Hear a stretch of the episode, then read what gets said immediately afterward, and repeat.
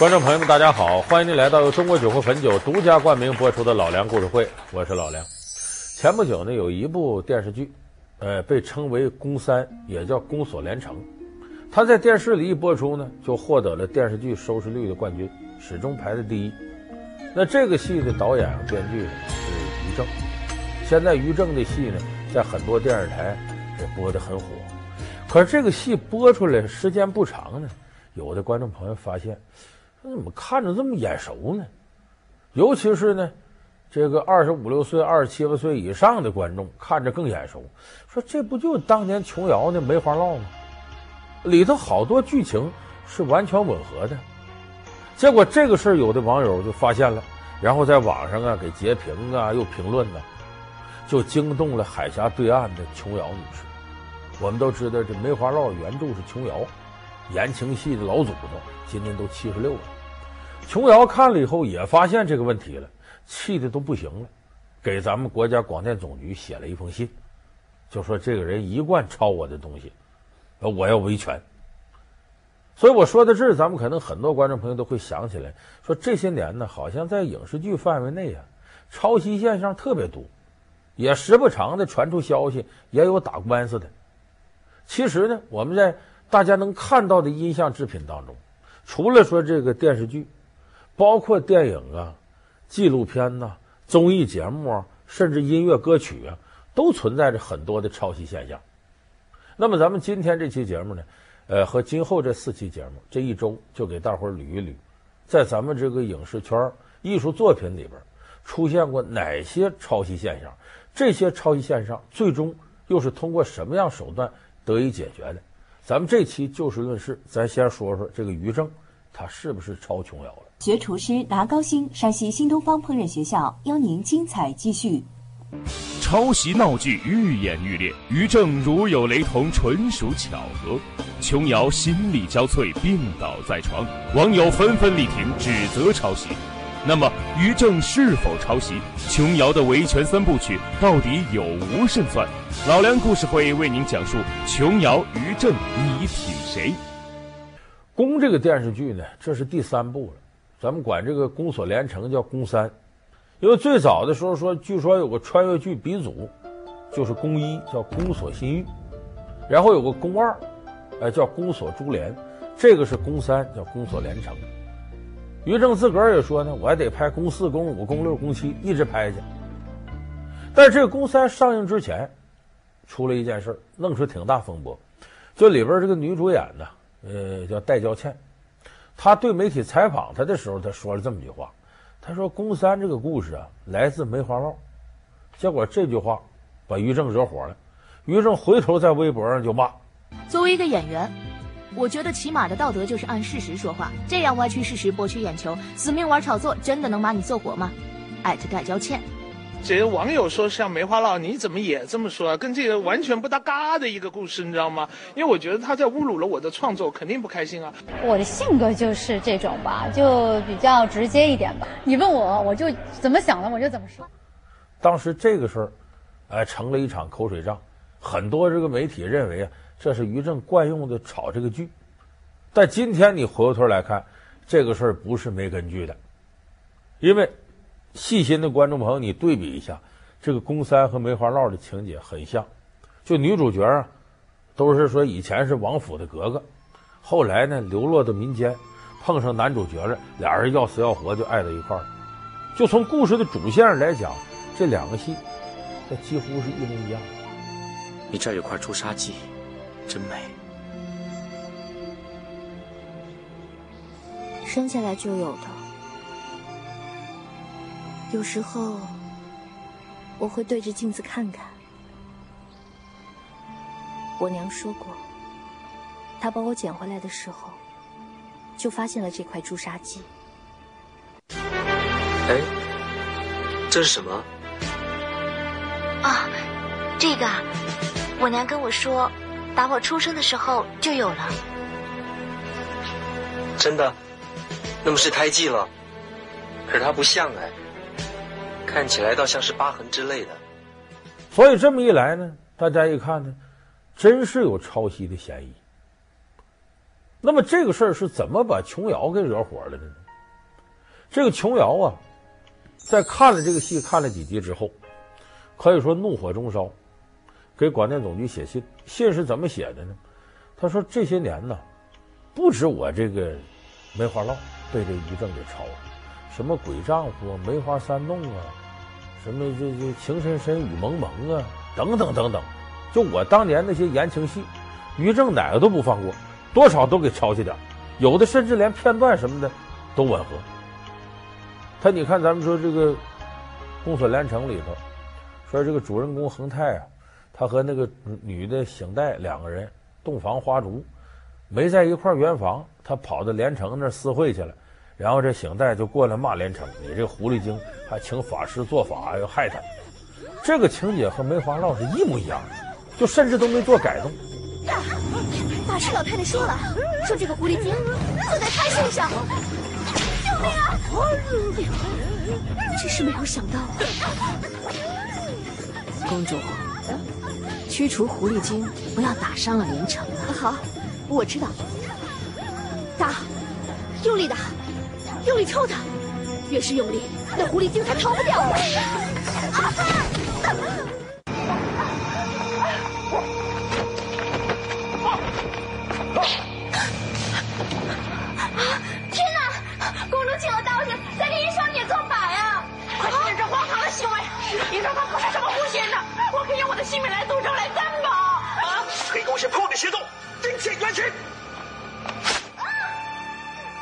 琼瑶说：“像这个太多了。”他在信里头列举出一堆，包括剧本的主线呢、副线呢、角色设置啊、最终走向啊、高潮推进呢。说你看于正超了我多少？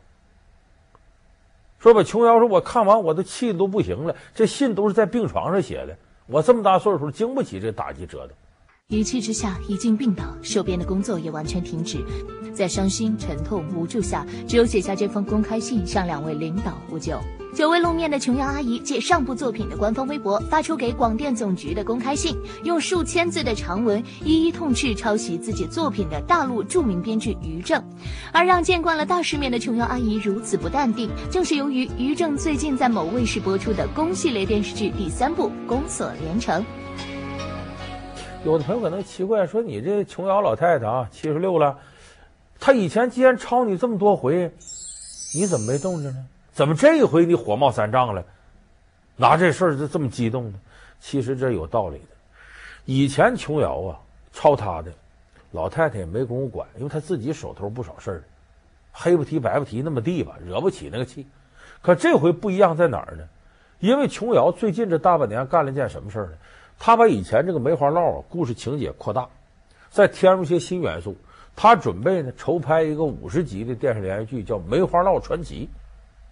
可是你这回呢，你宫三播出了，情节和我这类似，你等于把我给搅和了。等我再上映，很多看着言情剧的观众就这波人，一看你这这怎么跟宫三一样呢？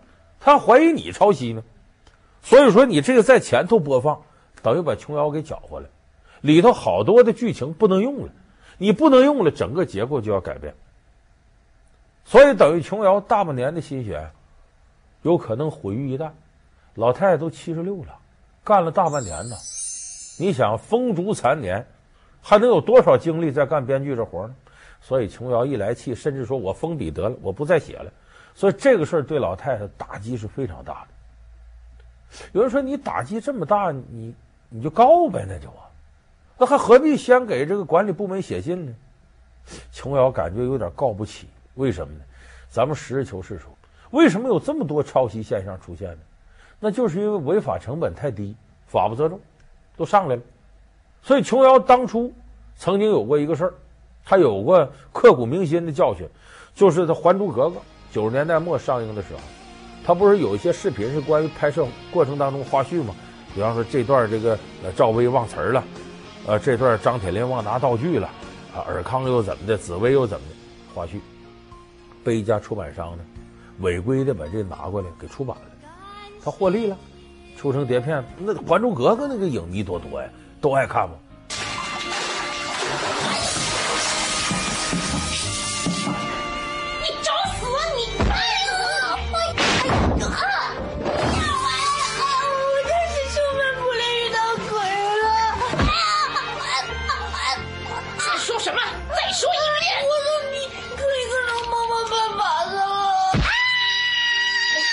我听不懂，肯定不是什么好话。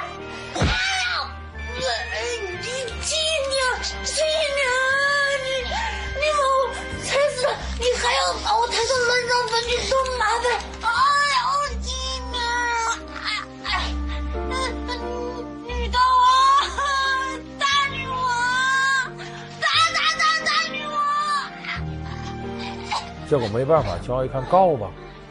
他大陆这边有个好朋友，哎，叫这个刘平，给他代理打这官司。老梁故事会为您讲述琼瑶、于正，你挺谁？老梁故事会是由中国酒魂汾酒独家冠名播出。这官司一打打了四年，因为咱们这个这方面调查取证啊，法律法规障碍非常多，所以当年琼瑶这一告，告了四年，赢没赢呢？告赢了，判这个出版商那边赔二十万。这四年光律师费都不止二十万呢。但那琼瑶也挺高兴，我管怎么我不争馒头争口气，告赢了。可赢了白赢，那家出版商拒不支付这二十万。琼瑶就想到，我先给广电总局写封信。你这不电视剧在电视台播了吗？我请求广电总局下令，别播这个电视剧。呃，打车打七寸，效果什么样呢？反正是，后来琼瑶还是走法律途径，正式起诉了。咱看后边什么结果吧。今天一早，琼瑶的代理律师来到北京第三中级人民法院，提交了琼瑶状告于正侵权的诉讼状。据代理律师王军透露，这次被琼瑶列为被告的，除了于正本人，还有参与《宫锁连城》创作和拍摄的影视制作公司。呃，我们评估的一个金额是两千万。根据琼瑶老师之前向我表达的意愿啊，在把这个维权的成本呃扣除之后，所有的侵权赔偿的金额，他都愿意捐捐给中国大陆的慈善呃基金。但是这个事儿出来呢，说于正那边怎么反应呢？哎，于正以往对于这个呃大家说他抄袭啊，从来不嘴软，马上在微博上在网上就跟你对着骂。跟同行就掐，可这一次出人意料的低调，啊，一有这事儿没怎么吵，也不吱声，啊，最多反击一下说：“哎呦，你们都没文化，我这是抄袭吗？我这是借鉴啊，我这不是说是抄人琼瑶的，你们这能力低看不出来。”然后在很快在第一时间里，在微博里头呢，回复了这琼瑶。他声称自己是看着琼瑶剧长大的，而琼瑶又是中国言情剧的鼻祖，他的故事架构早期的韩剧也多有模仿，很明显强调自己是学习而不是抄袭。我当初跟别的编剧沟通说，我这这微信还在呢，还把微信调出来当证据。你看，这是我想出来的，咱这玩意儿就奇了怪了，就你怎么跟人想的就那么像？这是啊，意思是我没抄，我向你澄清，这是一次巧合和误伤。他把它归结为一种巧合，他这么认为。琼瑶怎么想的，咱姑且另论了。这网友的眼睛雪亮，网上这些朋友一看，把这个两个剧一调，你变什么变呢？这就是抄人家，这里头相似度太高了。我的小祖宗，我的小祖宗啊，你安生些吧。命运至此，没有一搏，还是换了。那好吧，你把我们孩子藏好了，老爷还在那等着呢。我得赶紧抱着男娃向老爷道喜去，一会儿就回来接应你。哎呀，千万别让老爷过来撞上就好。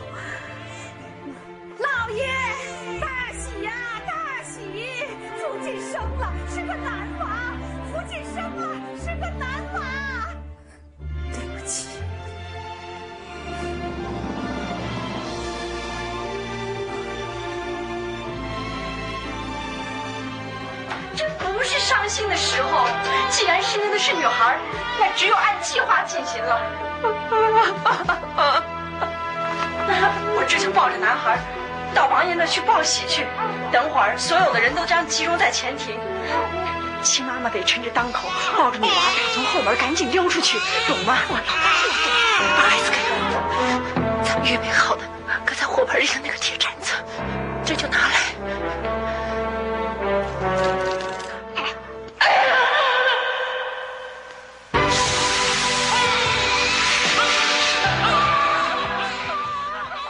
这不是现在曾经有过那么个评奖吗？国内叫金乌鸦奖，就类似于这个好莱坞那个金酸梅奖，评了一个年度最恶心男艺人。结果网友一致把票投给于正，年度最恶心的男艺人。那口号是说是你要是这个金乌鸦恶心他就投给他，就把票给他。啊，后来网上还有给于正颁奖讲词，其中有一句说的很有意思：“我这是在用生命在抄袭呀，就全身心的投入。”下面我们通过小片看一下于正获得金乌鸦奖完整的颁奖词。爱雷剧，爱精致，爱读青史稿，爱炒作，爱撒娇，最爱何哥哥。我是大制作，会雷才会红。我不是在报复社会。再说一次，我真的是用生命在抄袭。这于正抄袭的事早就被网友炒得沸沸扬扬，但更具杀伤力的指责还是业内编剧的集体讨伐。那么不仅仅是网友站出来来说这个事儿，于正的同行，就这些编剧，这时候少有的团结一致反对于正，就这小子有前科，总抄袭，不是一天两天了，惯犯，大家站起来都说他。头一个站出来的呢，是《北京爱情故事》就电视剧《北京爱情故事》那个编剧李亚玲，他说于正确实有前科，他琢磨梅花烙至少五年前他就琢磨。五年前，于正就找李亚玲。反正那个时候，他就提出来让我把他的一个已经播了的戏，叫什么《胭脂雪》，嗯，里面的副线和那个梅花烙组合在一起写个新戏。说你能不能把那个《胭脂雪》那部剧的副线和梅花烙的主线都抄过来，两个嗯揉不一块儿，你给我弄一个剧。李亚玲说这事儿太丢人了，不能干呢。后来李亚玲给他写了一部剧叫《大丫鬟》。咱们有的朋友也看过，咱法律里规定的很清楚，只要没有超原著超过百分之二十，就不算抄袭，那叫借鉴。所以你看，就这说明，这些证据说明于正起码很早就打了这个主意，而且他也对，无论是抄袭还是借鉴人家的剧本，他已经有丰富的经验和规避法律一些手段。所以可以想见，按现行的法律，我们是有缺憾的。如果琼瑶走正常法律途径，现在他告了，恐怕按照现行的法律法规呢，他想打赢这官司也很艰难。我估计赢可能性挺大，但是这个中间一定会经历一些波折。而且于正呢，咱们说，说这样的人他要抄，这不应该整个行业抵制他，老百姓都抵制他吗？不是，他反而活得如鱼得水，是吧？于正其实我认为他不是一个一流的编剧。也不是什么好的导演，他是一个精明的关于市场营销这方面的商人，他是知道市场需要什么。这个人的厉害之处在这儿。你像咱们说这个宫一，就是那宫锁心玉，他先听说有《步步惊情》那个剧了，哎呀，这个好啊，他赶紧下手，他先把这个鼻子跟猎狗的鼻子一样，非常敏锐，市场需要什么，他能先知道，然后直接把它转化成影视作品，转化成经济效益。所以他并不是一个艺术家，他是个精明的商人。那么商人咱都知道无奸不商，有利可图事就干。赵本山剧里说，商人什么叫商人？就让你受伤的人叫商人。那么通过这个事儿也看出来，这于正是结结实实的让琼瑶给受伤了。而且可能于正本人还认为这个事儿不是坏事，炒作吗？因为于正很善于炒作。那每个剧出来之前呢，呃，黑女主角的事儿啊。打口水仗啊，争版权呢，他自己又被打了，又说什么雷人的话了，他是很精明的炒作家，经常围绕他这剧，你看成为网络上的一个热点话题。你包括前不久说那女演员袁姗姗说泡到透明浴缸里疗伤，被网友给黑成什么泡到蛋花汤里等等等等，这些都是于正的精明炒作手段。随着于正编剧、袁姗姗主演的古装剧《宫锁连城》在乐视网和卫视的热播，小编掐指一算，娱乐圈又将掀起一阵血雨腥风。果不其然，袁姗姗滚出娱乐圈的话题又被刷得老高，分分钟钟都是抢头条的节奏。于正和戴娇贱骂战的口水也是溅了一身来看热闹的网友，而袁姗姗的蛋花汤剧照更是给 PS 大神和吐槽帝们忙坏了。于正老师，您这微博上曝光袁姗姗娇滴滴的预兆可是太简单粗暴了。分分钟钟陷袁姗姗于舆论漩涡之中啊！所以这个事情我倒觉得，这不仅仅是于正一个人的现象。我们这期节目也不是说把矛头就指向于正，因为现在起码法院还没有明确判于正是不是真正的抄袭，这个司法程序还在走。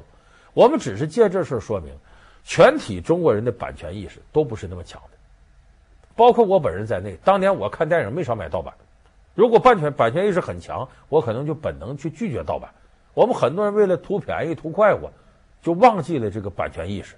其实你在侵权的同时，早晚有一天别人也会侵你的权，这个时候你会感觉到苦不堪言。所以，这个版权意识是否成熟啊？它是一个国家关于知识产权维护这方面非常重要的一个环节。这块你做不到，你的文化艺术水平很难上一个台阶。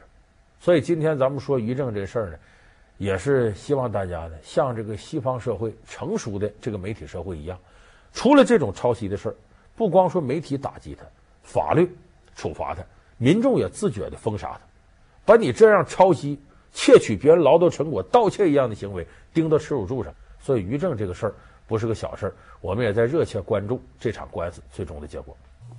如果说《宫二》与《甄嬛传》相似，是因为讲述了同一个人的故事，那么《美人无泪》中的孝庄却为何与甄嬛有着极其相似的命运？而《甄嬛传》里的角色设置又同港剧《金枝欲孽》雷同，究竟谁抄了谁，谁仿了谁，还是纯属巧合？